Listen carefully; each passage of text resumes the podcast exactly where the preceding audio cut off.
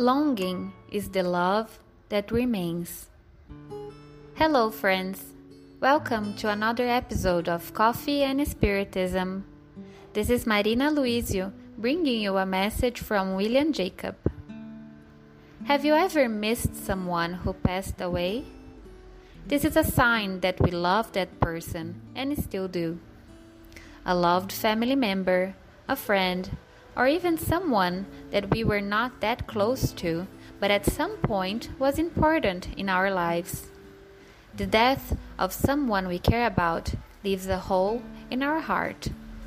And thinking of relieving this pain a little, we quote a beautiful lesson by Emmanuel entitled They Are Alive, psychographed by Chico Xavier in chapter 10 of the book Paths to Return, which says, even if you don't immediately recognize such truth, they see you and listen to you. As much as possible, they follow your steps, sharing your problems and afflictions. Have compassion for those who have gone before you in the great renewal. Those you have seen living before you, hands on your hands, giving you their last thoughts eyes fixed on yours, are not dead. They entered a new dimension of existence, but they continue with their hearts connected to your heart.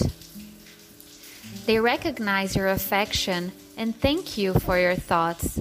However, they almost always lean on your faith, seeking in you the strength they need for the spiritual restoration they demand. Many of them still unadapted to the different life that they are compelled to face, look for peace of mind in your courage and support in your love. Others lie immersed in nostalgia, trapped in the thirst of a reunion due to the continuous requests of your anxious thoughts. Many others still follow you, those who blessed your life after a long existence, those you loved by showing them the way to the higher spheres, those you raised to the light of hope, and those you once helped with your friendship. They all thank you, spreading out their arms to help you cross the roads that you still have to travel. Help your loved ones in, in spirituality so they can help you back. If you remember their presence and affection, feel the emptiness that they have left on your soul, embracing the work that they have left undone.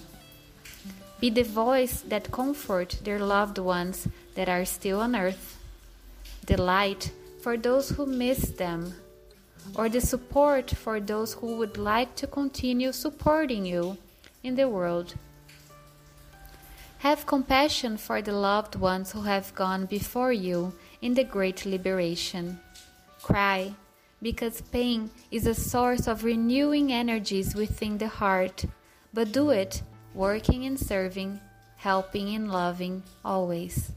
And let the beloved ones that pass to the beyond wipe away your tears, inspiring you with the action and renewal, because in the future, you will all be reunited in the joys of the new awakening.